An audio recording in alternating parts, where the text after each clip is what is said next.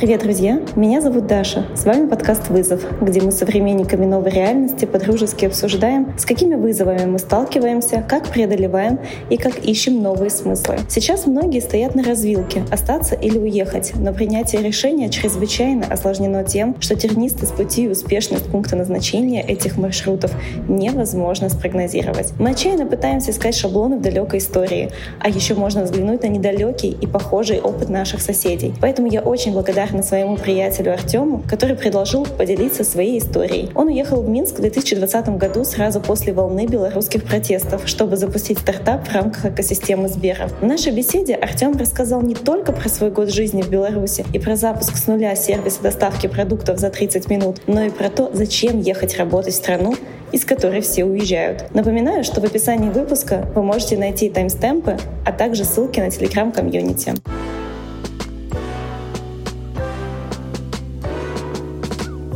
Артем, привет. Привет. Очень рада тебя здесь видеть. Я знаю, что ты ко мне, можно сказать, с самолета. Или с чего-то? Как с ты поезда приехал? я а, сегодня с поезда. как раз в 7 утра приехал, вот, успел доехать до дома с подарками, потому что недавно еще был день рождения. Вот, вез там из Минска подушки там разные, собачий корм, потому что теперь дефицит. Вот в Москве здесь что-то не найдешь, а Минск стал, не знаю, новой столицей мод, потому что там Зара до сих пор работает.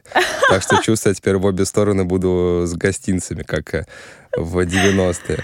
Вот, успел э, потерять кепку по дороге.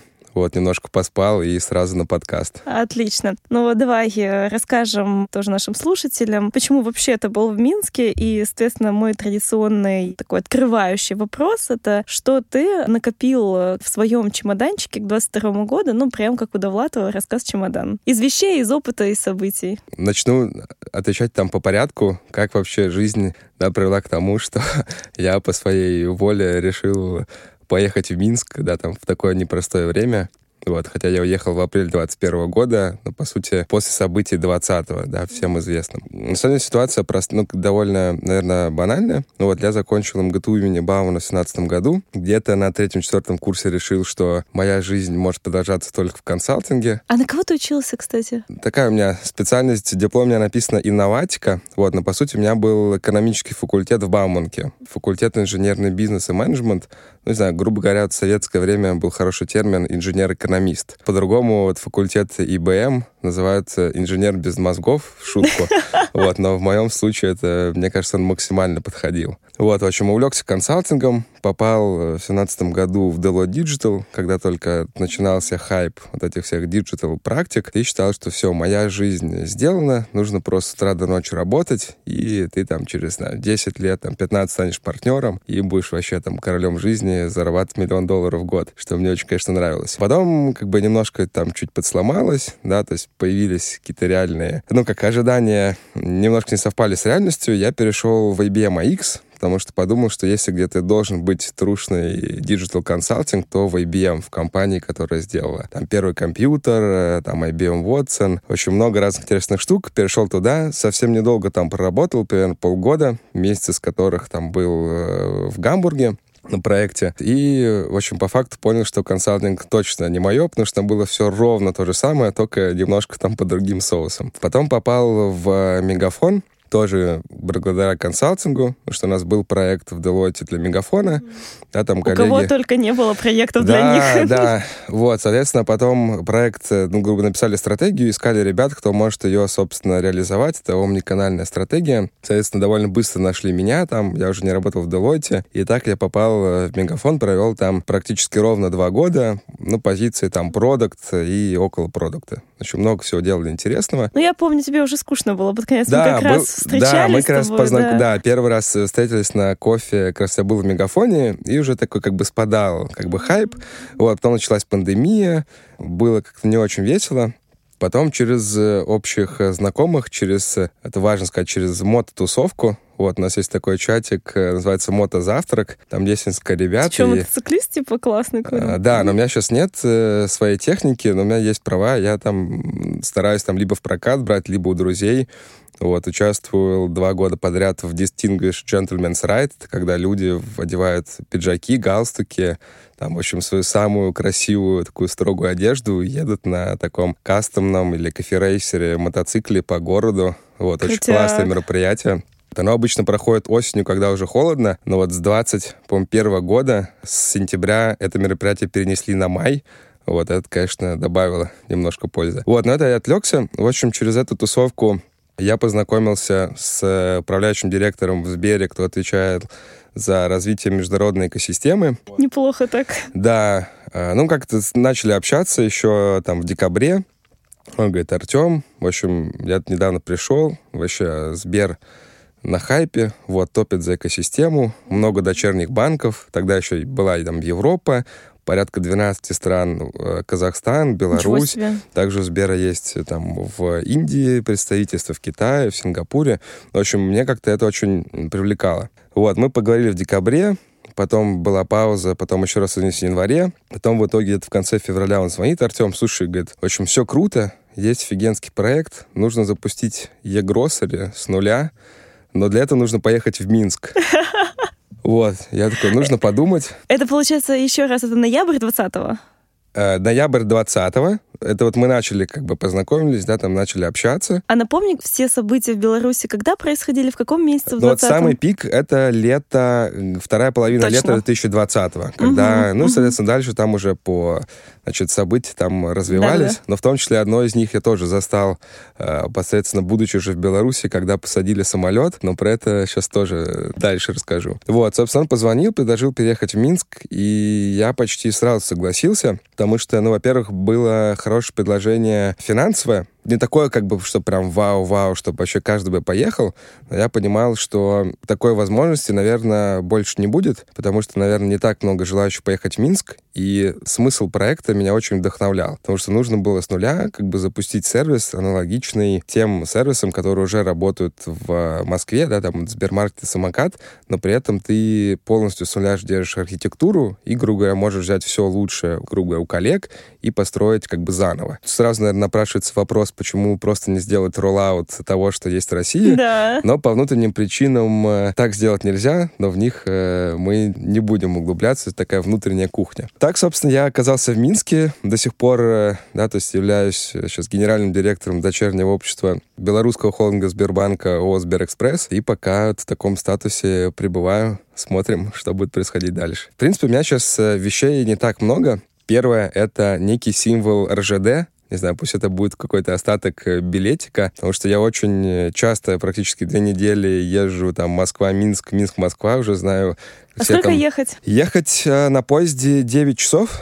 Второй предмет, там, как ни странно, там, если будет слышать мама, то там, извиняюсь, это зажигалка, потому что в Минске очень распространена культура курения. Я скажем, не считаю себя курильщиком, но иногда там для антуража там кому-то предложить прикурить как бы важно. Вот, и третий предмет — это напоминание о доме, вот, в моем случае это собачий пакетик, вот, специальный, потому что часто в Минске остается там у меня ума, вот, это мой пес. Вообще, а Часто а какая встречается... порода? Я забыла, как Порода называется. официально называется Чернеко дель Этна, вот, или сицилийская собака. борзая. Да, такая редкая порода. Очень, наверное, три предмета, да, получается, транспорт, да, какой-то такой вайб э, офиса и напоминание о доме. И вот как раз если про дом и вообще про людей, кто из близких, друзей, как ты считаешь, помогал тебе этот чемоданчик наполнять? Да, но тут, э, э, не знаю, конкретные, наверное, два укажу конкретных имени.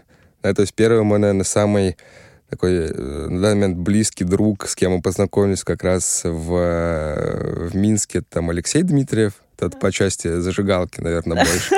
Да, по части дома, да, то есть это, безусловно, моя там э, супруга Лена, да, то есть мы, у нас такой режим был на два города, да, то есть то она ко мне приедет, то я там где-то там полнедельки, недельки там останусь в Москве. Ума тоже, как ребенок, которого родители в разводе, тоже живет по очереди у каждого, вот, но зато тот, у кого Ума, тот забирает к себе автомобиль, вот, с автомобилем, в принципе, побольше развлечений может быть. Классные компромиссы у вас. Да, да, да. То есть мы тут как-то совпали. Очень круто. На основе того, что ты говорила, что ты переехал в Минск в 2020 году в такое супер нестабильное время, мне кажется, в тот момент, да, все видели там Беларусь как такую закрывающуюся со сложным политическим контекстом страну и такой условно намек на куда-то на Северную Корею. И мне кажется, что параллель ясна с Россией 22 года. Вот можешь какой-то небольшой э, рассказ своих ощущений и параллелей как раз провести. Что похоже, что нет, все таки уже два года прошло после Беларуси. Отличный вопрос. Я начну с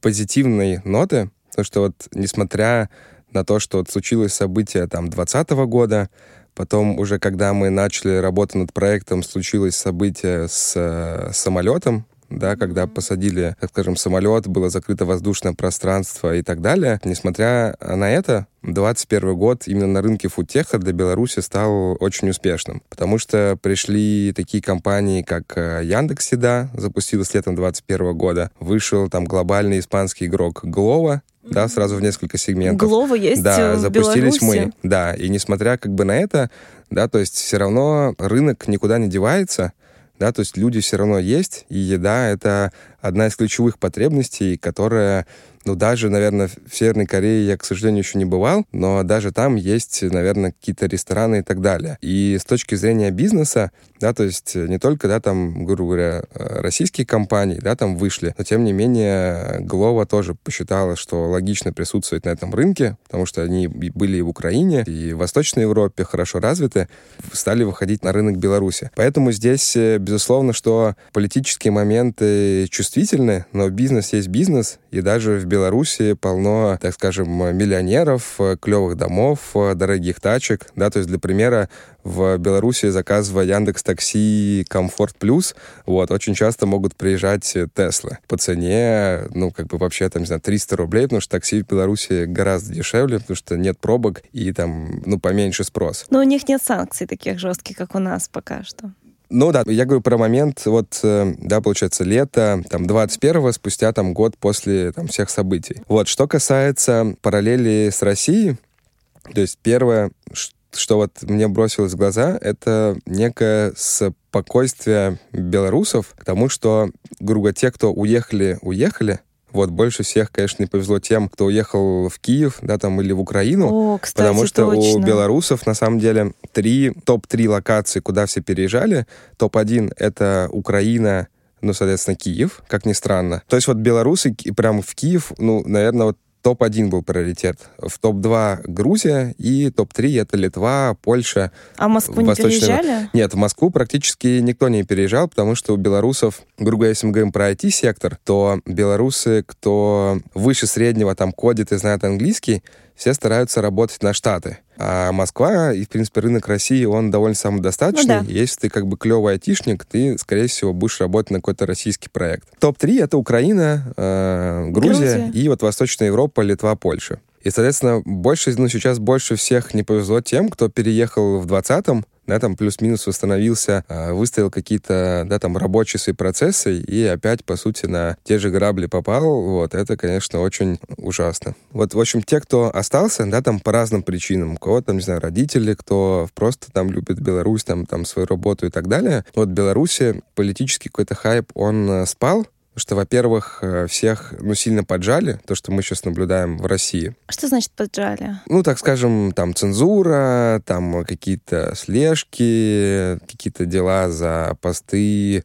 Там, Тоже есть, да, это всё? Да, и это, по, по сути, вот сейчас мы дублируем полностью Беларусь, да, то есть если там что-то постишь на Фейсбуке, вот, то к тебе могут, говоря, задать вопросы, и Беларусь, в принципе, уже живет в таком формате, да, то есть, ну, как бы все, грубо в формате там кухни, да, там на работе, как бы это могут обсуждать, но, типа, в Фейсбуке там писать какие-то, ну, там, политические левые взгляды никто не советует, потому что это все закончится не очень хорошо, этому много примеров. В принципе, Беларусь уже как бы перестроилась, для кого это, это там супер важно, э, они уехали сразу, но поскольку, да, там не все там ведут активную позицию там в соцсетях, при этом бизнес все равно работает, и, грубо говоря, тебе никто там палки в колеса не вставляет, ты можешь спокойно э, развивать свой бизнес, работать на Америку, э, работать там на другие какие-то страны, и при этом жить э, в месте, где ты вырос, где тебе комфортно, и при этом поддерживать довольно там высокий уровень жизни.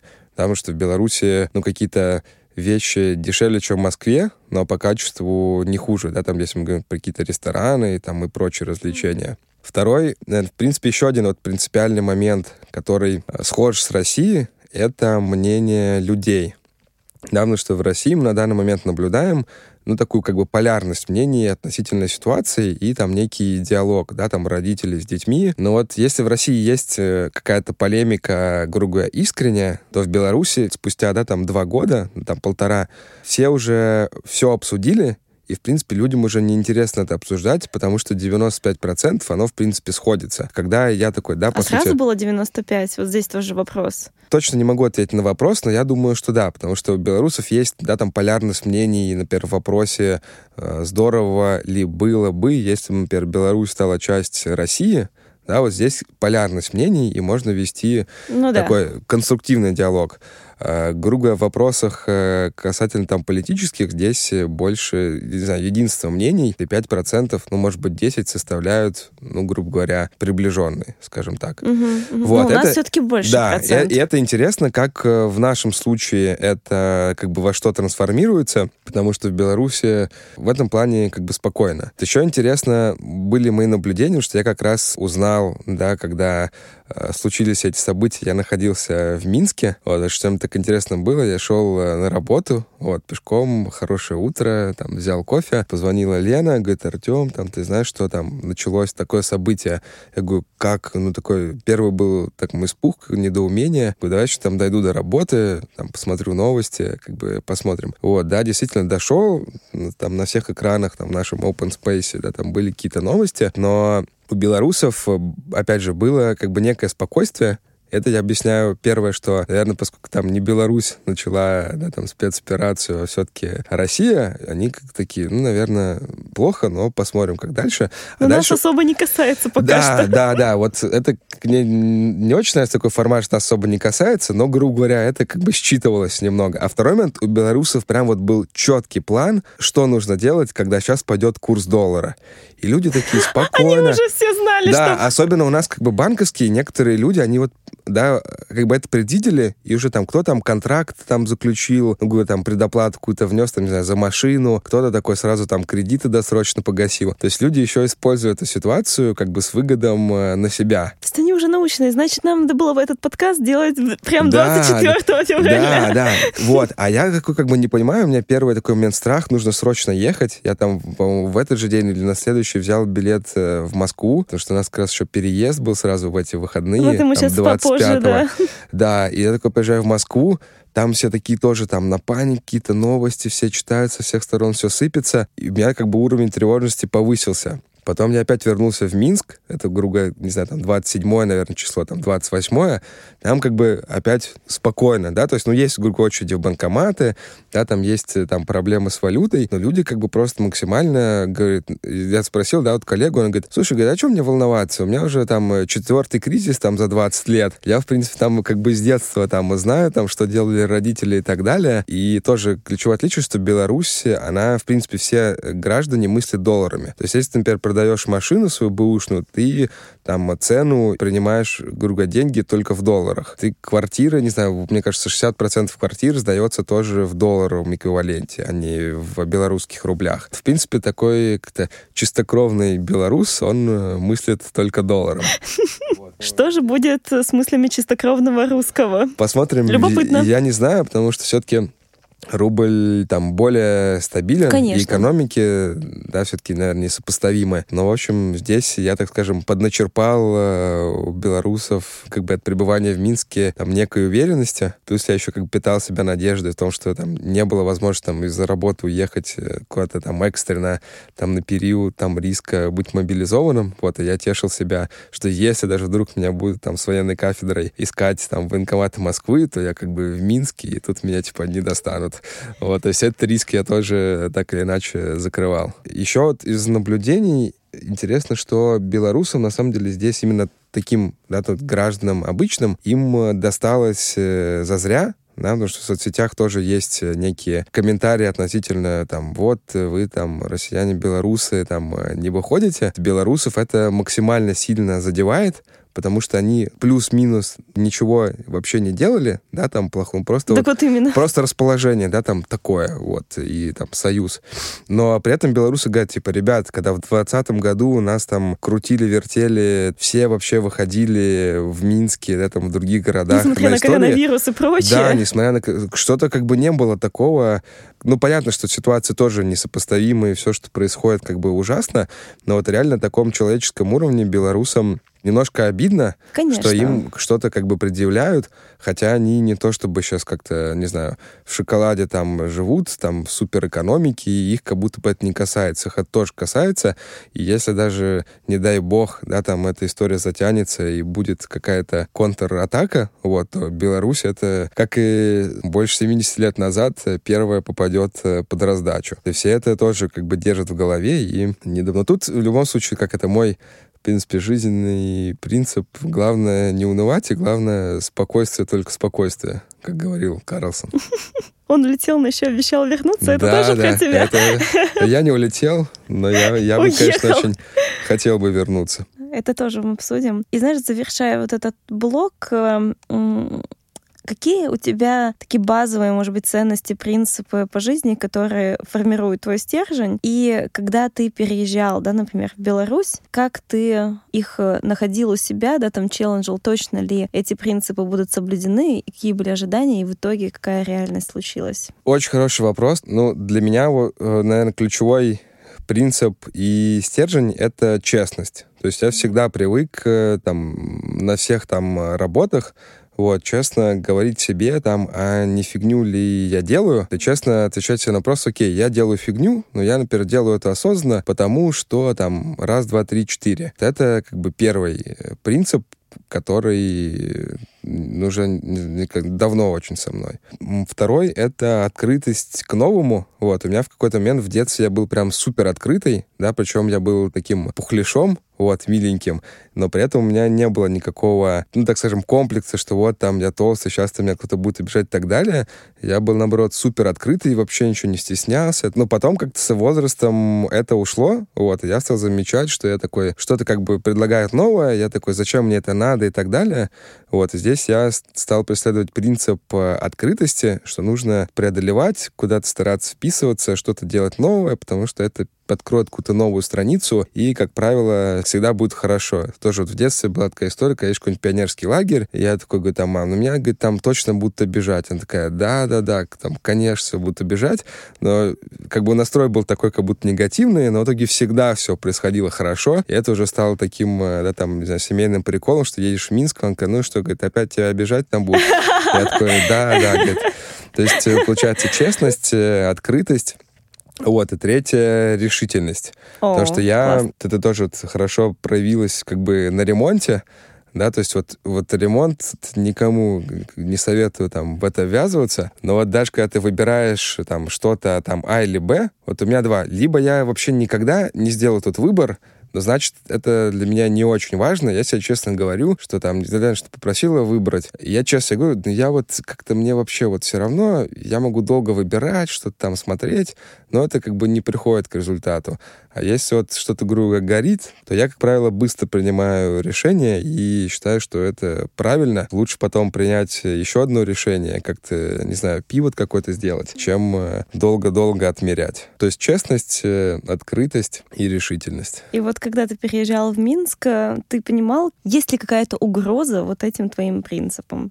Когда я принимал решение о переезде, нет, потому что все максимально им соответствовало. Сработал принцип открытости да, ко да, всему новому и решительности. Да, как бы Минск подрос такой вариант, что я понимал, что точно ты там, не знаю, на HeadHunter подобного уровня предложений не найдешь, и точно нужно попробовать, потому что я как бы понимал, что если что-то не получится или получится плохо, можно будет вернуться, ну и там плюс-минус, да, там на те же условия, что были в Мегафоне, наверное, я там что-то найду. По тем временам, что сейчас ситуация на рынке труда поменялась, поэтому я как бы пока не тороплюсь сбегать из Минска, хотя, конечно, уже хочется, потому что год жизни на два города и расставание. Конечно так дается тяжело. Ну, то есть, получается, ты никакие из принципов не нарушил, и в итоге по результату тоже все сложилось максимально соответствующе. Да, но видишь, тут результат, он э, как бы растягивается во времени, Вот, и даже вот в работе в Минске есть разные волны. Принцип честности, он э, ключевой, и были моменты, и сейчас вот тоже такой, так скажем, нижний экстремум, да, вот э, принципов, то есть немножко все по-разному, но здесь э, важно, мне кажется, делать вывод, что даже если у вас вот в моменте все плохо, ну, у меня, по крайней мере, так бывало, что может пройти один-два дня, и произойдет какое-то событие, которое ты вообще никак не мог предугадать, которое прям кардинально все поменяет. Вот, при запуске моего проекта там было несколько таких событий. О, ты прям вот видишь, у меня был вопрос про то, какой был самый сложный рабочий вызов до 24 февраля. Вот, может быть, как раз это будет. Да, ну то есть э, вызовов было на самом деле много. Ну, понятно, да, еще бы. Расскажу, наверное, про такой ключевой. У нас уже полностью было готово ПО, были там разработаны все документы, там, оферта, ну, по сути, юридическая архитектура сервиса, потому что это казалось тоже, раньше с этим не сталкивался, но это казалось вообще не так уж и просто. И когда вы, не знаю, скачали какое-нибудь приложение, там, кликаете галочку, там, принять, там, Terms of Use, чтобы эти Terms of Use э, написать и понять, как это работает с точки зрения, там, бухучета и так далее, это просто огромная работа, которая по факту не знаю, занимает очень много времени, но с точки зрения как бы клиента, ну просто галочка. В общем, мы сделали тоже все, как у нас нужно, и наш партнер там в виде торговой сети белорусской, значит, решила, и вот чуть-чуть вот у них было сомнение, что мы вот где-то что-то сейчас можем там нарушить, и к нам придут с проверкой, там выпишут штраф. Вот уж торговые сети э, так скажем, знают, не первый год замужем, как говорится, они говорят, давайте мы там направим запрос в Министерство антимонопольного регулирования торговли, уточним, вот точно ли вот оплата по корпоративной карте сборщика это не является оптовой торговлей. Мы, соответственно, отправляем запросы, уже все там неделя до старта, приходит звонок или там имейл от министерства, что, значит, э, есть, они тут видят оптовую торговлю, а это значит, что если сборщик по корпоративной карте покупает в сети, там, не знаю, два пакета молока, что если это оптовая торговля, то торговой сети нужно оформить, ну, не знаю, большой там объем документов, чтобы это отпустить и там другие цены. Но, в общем, это такой геморрой, что вот модель да, там, Сбермаркета совершенно становится никому не интересна. Только вот из вот того, что вот некий человек в министерстве как бы так почитал, все, как бы руки, да, там опустились, куда же, ё что они, если вот отвечают сейчас э, официальный приходит ответ, то ты, по сути, не можешь уже так запускаться. То есть тебе нужно придумать полностью какую-то новую схему, да, да, да, там процессы, IT как-то перепиливать. В общем, все как бы не так. Соответственно, мы, да, как бы в унынии такие думаем, что делать, уже какими-то своими силами решить не удается, но в итоге, да, там как-то информация доходит до российского Сбера, вот, и находится человек, кто там знал, так были контакты, с кем можно было поговорить, что мы как бы ничего незаконного Конечно. не делали. То есть тут вопрос как бы в трактовке. Вот, и в итоге удалось собрать рабочую встречу, мы все показали, да, сказали, что у нас там все, нет да, никакого там опта, мы там не принимаем платежи в адрес третьих лиц, что у нас вот все спокойно, и мы получили нейтральный ответ, да, потому что министерство тут тоже такой момент, что если ты уже как бы позицию одну дал, то тебе переобуться как министерству, это, ну, неправильно, потому что это все-таки министерство, а не как бы стартап. Поэтому дали такую позицию нейтральную с комментариями там прос просьбой подтвердить там вашу схему заключениями там юридических консалтинговых фирм и прочее. Вот, поэтому это, наверное, такое самое запоминающееся событие, вот, с точки зрения того, что все могло провалиться, мы бы не запустили срок, и в формате, что это решилось, да, таким событием, которое заранее вообще никто никак не мог предположить, что нужно будет ехать там на встречу к замминистру, показывать там э, приложение, рассказывать, там все проходиться классный опыт. Это, наверное, такая самая сложная бизнес-задача была при запуске. Я рада за тебя, что ты смог преодолеть это. Да, но сейчас, конечно, есть новые вызовы, но связанные как раз вот э, с развитием проекта в текущей да, ситуации. давай сейчас э, перейдем постепенно к ним.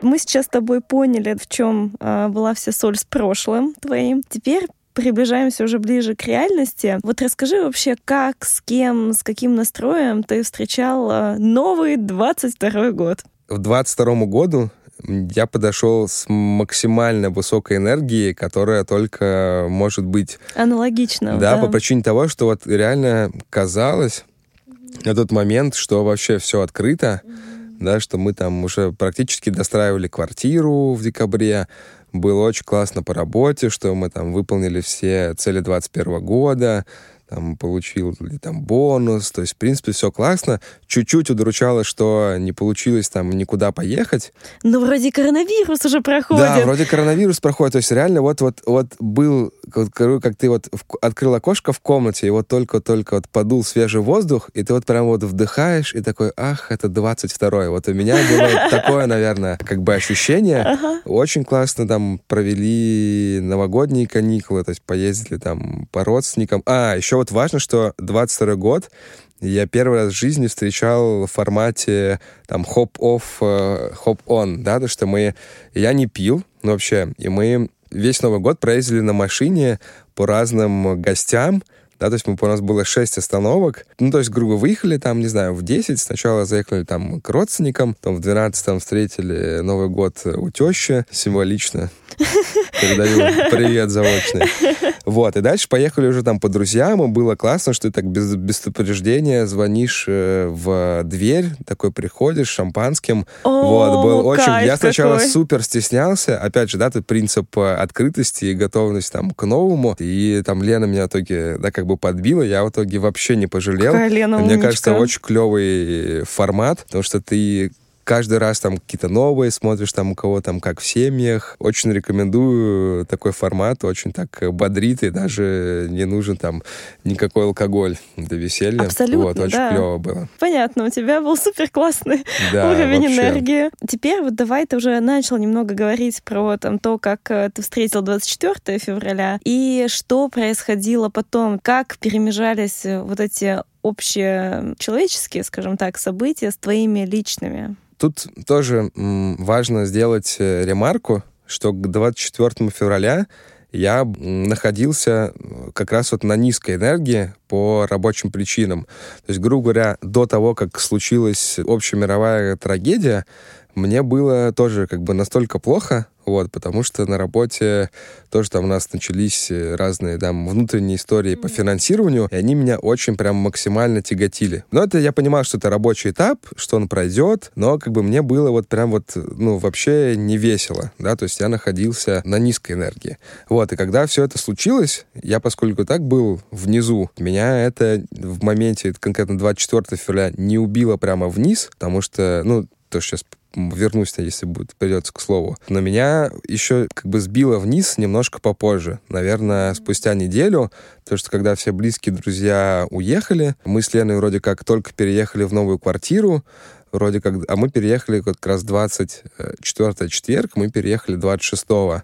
В субботу типа Да, да, да, пере- перевезли все вещи. И тут такой как бы очень был микс событий, что вроде как радостно, а с другой стороны все, кто нам помогали, да, там носить коробки, друзья, они в понедельник уехали в Армению.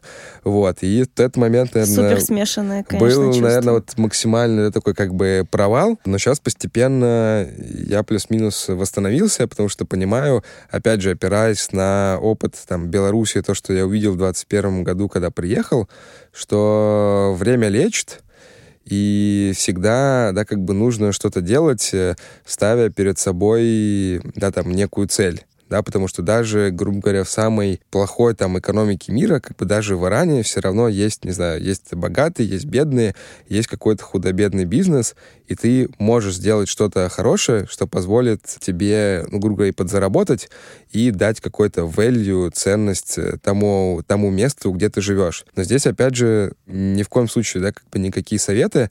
Важно просто понимать, что конкретно для тебя важно. Просто для меня, безусловно, важна и свобода слова, и мир, и там свободные экономические отношения, но как бы на текущий момент я как бы не готов вот там все бросать, уезжать и там ради того, чтобы да, там в Фейсбуке что-то там э, активно постить. Хотя это, конечно, тоже неправильно, но... Просто приоритеты у тебя Да, по-другому да. проранжированы, правильно? Да, да, наверное, так. Хотя, конечно, безусловно, очень хочется поехать, на яхте где-то походить.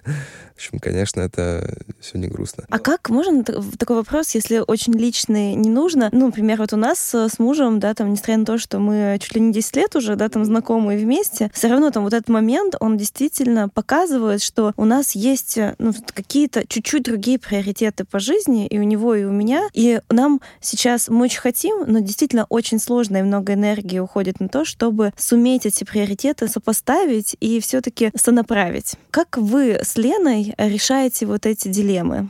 И есть ли они у вас? Такая дилемма тоже была. У нас, в принципе, тут не было особо много вариантов, вот, потому что мы, ну, сейчас уже, как оказалось, там, удачно вложили в недвижимость, и на момент, когда там э, курс э, полез вверх, у нас как бы не было каких-то прям супер накоплений, которые бы сильно там нас ранили, и нам бы хотелось сказать, что все, как бы меня там, говорю, обокрала моя собственная страна, я там срочно хочу отсюда, да, там, эвакуироваться вообще, забыть и косить под белоруса, ну, грубо говоря. То есть это, наверное, важный фактор, который нас э, не разводил, да, то есть какие-то общие стороны. То есть у нас Какой-то бы... общий фундамент такой да, материальный. Да, то есть как бы нет на данный момент вот такой подушки, которая позволила бы уехать и там, не знаю, полгода там плюс-минус там где-то жить, в, ну, в комфортных как бы условиях и вот думать как бы что дальше. Поскольку такой опции как бы не было, это, наверное, нас объединяло, да, то есть мы оба понимали. Интересно.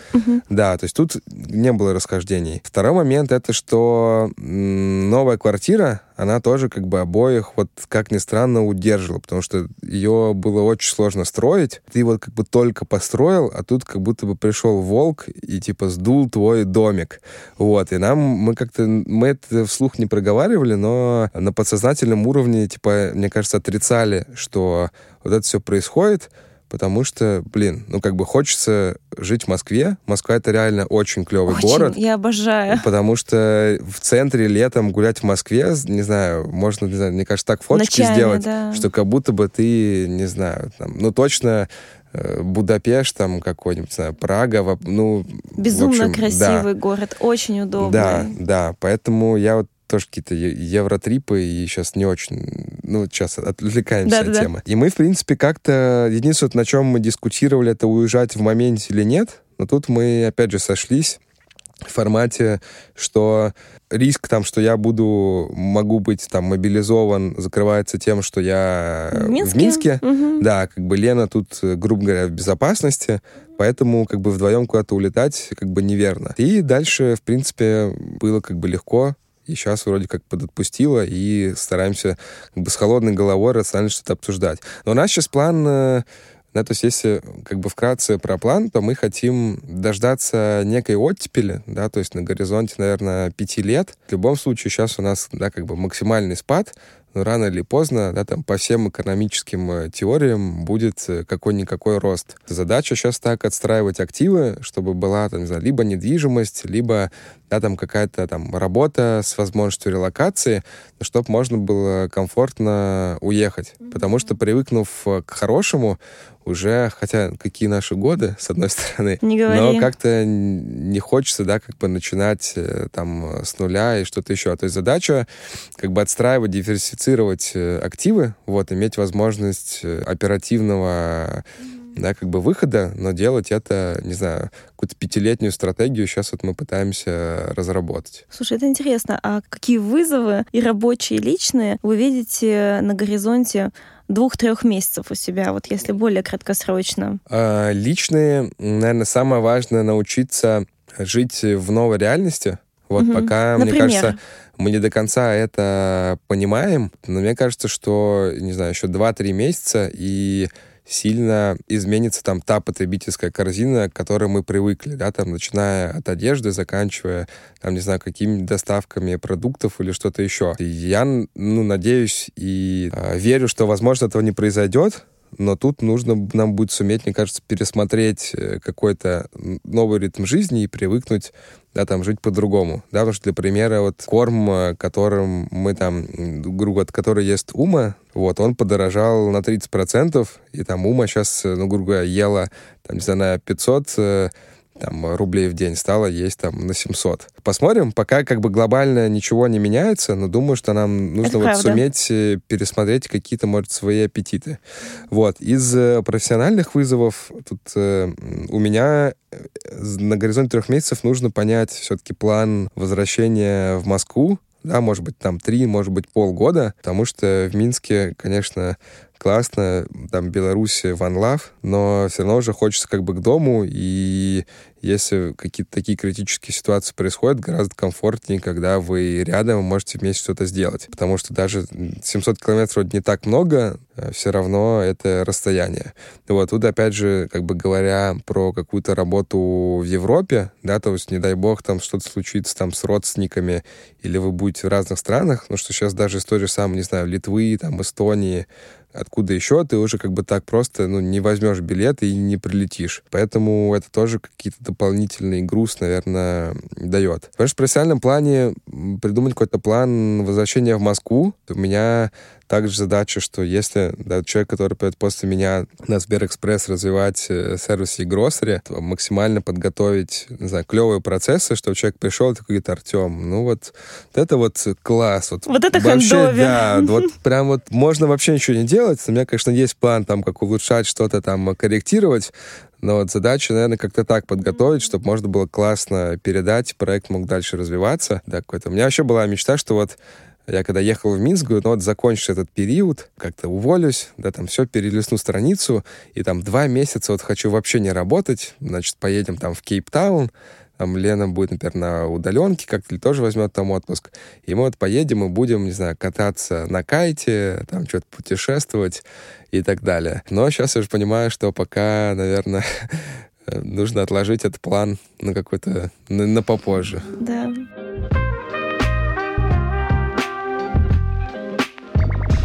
Ну, давай вот как раз про попозже, и уже в закрытии я задаю такие более философские и направленные в будущее вопросы. Традиционный вопрос — это что значит для тебя быть живым? Жизнь для меня — движение, да, то есть я вообще не люблю сидеть дома, Потому что когда даже в выходной мне все время хочется пойти, не знаю, просто по району погулять что я вот из тех людей, кто сложные там вопросы любит решать э, на ногах. Поэтому жизнь — это движение, не, не так важно куда, да, потому что движение в какую-то обратную сторону, не знаю, какой-нибудь там э, какие-то негативные... Делать что-то плохое — это тоже жизнь, вот, но главное что-то делать. Действие, решительность, да. А вот как раз за какие действия а, ты будешь себе благодарен лет через 5-10, как ты думаешь? Или без действия? Как ни странно. Это такой сложный вопрос. Вот сложно э, загадывать. Тут когда пришла ассоциация с вопросом, там, кем вы себя видите через пять лет. Да, но вот. он немного другой. Я, на самом деле, сейчас, э, ну, ну, уже сейчас благодарен себе, что там в двадцатом году мы купили квартиру, вот, и сейчас вот уже как бы 22 я понял, что это было вообще супер правильным решением, ну, в нашей, да, там, картине мира. Вот за это я, наверное, благодарен. Если посмотреть на долгосрок, буду благодарен, если получится что-то скопить, вот, и сделать какую-то, не знаю, социальную, свой, не знаю, социальный нетворк максимально международным. Наверное, как-то так. Зачем? Чтобы в случае, если жизнь закинет в какую-то там неизвестную страну, где я ни разу не был, можно было кому-то написать и какие-то лучи поддержки подхватить. Еще хочется, наверное, добавить один блок. Это здоровье. Вот, потому что я сейчас поднабрал вес, вот, и мне кажется, что в любом случае это из 5 через 10 и 15 лет скажу да. себе спасибо, если смогу, да, там, сохранить себя, ну, то есть, как минимум, здоровым, в хорошей форме. Потому что сейчас еще плюс, да, что если мы там, предположим, что мы пойдем там по супер плохому сценарию, да, там, Северной Корее, вернем в Советский Союз, все будем, знаю, носить там одну одежду, там, плюс-минус разные комбинации, тогда ключевым фактором, как ты можешь выделяться не за счет одежды, так это за счет, не знаю, физич, физической формы или там какого-нибудь хобби, что там будешь ехать, не знаю, на моноколесе, как, ну, в общем, здоровье тоже важно, вот, поэтому... Слушай, очень классно, спасибо за эту такую э, ироническую, да, в каком-то смысле вставку, но мне кажется, это правда так. И последний вопрос. Ты говорила про свои принципы в начале, и мне кажется, это даже какие-то больше суперсилы, которые тебя как раз двигают вперед. Это открытость ко всему новому, честность и э, решительность. Ну, действительно, такой готовность э, решать проблемы, да, и брать на себя ответственность. А как ты думаешь, какую еще бы суперсилу ты бы хотел себе добавить в ближайшие годы? Вот недавно, кстати, как раз отловил себя на похожей мысли. Единственная вот суперсила, которая реально нужна, да, то есть я назову ее как э, мультиязычность, но тут в меньшем смысле там говорить на разных языках, а в большем про то, чтобы уметь э, слышать и помогать людям договариваться. Потому что часто бывает, что люди говорят там про одно и то же, да, причем у них э, основная как бы цель сходится, но они настолько по-разному ее выдвигают, что получается какой-то конфликт, недопонимание, затягивание времени и так далее. И мне хочется, да, вот развивать мультизычество не совсем, наверное, про это. Да. Но вот как бы понимать э, как бы связи и научить людей слышать друг друга. Очень классно. Наверное, как-то так. Ну, я думаю, что вот последняя мысль была про то, что надо научиться нам всем друг другу слышать, понимать, принимать любые позиции, да, любые там, смыслы других людей, потому что в любом случае каждый живет свою жизнь, но уже хорошо, что мы живы, и мы живем, это уже здорово, и здоровье тоже тут нужно. Вот спасибо тебе большое, Артем. Да, спасибо даже за приглашение. Да. Было очень классно. Я тоже очень рада.